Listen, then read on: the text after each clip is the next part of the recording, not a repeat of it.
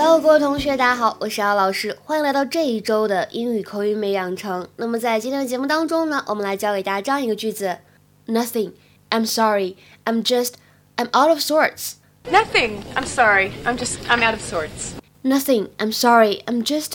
I'm out of sorts. 什么意思呢？说，哎呀，没事儿，不好意思，我只是，我只是心情有点不太好。Nothing. I'm sorry. I'm just.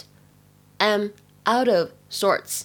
在整句话的朗读过程当中呢，注意一下，首先，nothing nothing 当中呢是这样一个啊啊的发音，注意一下，不要把它读成了 nothing 啊。另外呢，讲一下这个单词 s o r r y，它的英式发音呢，我们读作短元音的 o，sorry sorry。美式的发音当中的话呢，字母 o 发的音呢会比较偏向长元音的啊的感觉。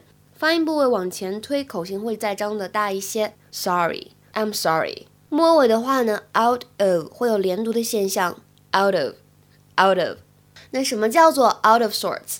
字面的意思呢，表示乱套了。那么在英式英语当中呢，会经常常见这样一个短语，引申义就是表示身体不太好，身体不舒服，或者呢心情很差，sick or irritable。比如说看这句话，The teacher is out of sorts this morning。The teacher is out of sorts this morning. 今天上午呢，老师心情不好。The teacher is out of sorts this morning.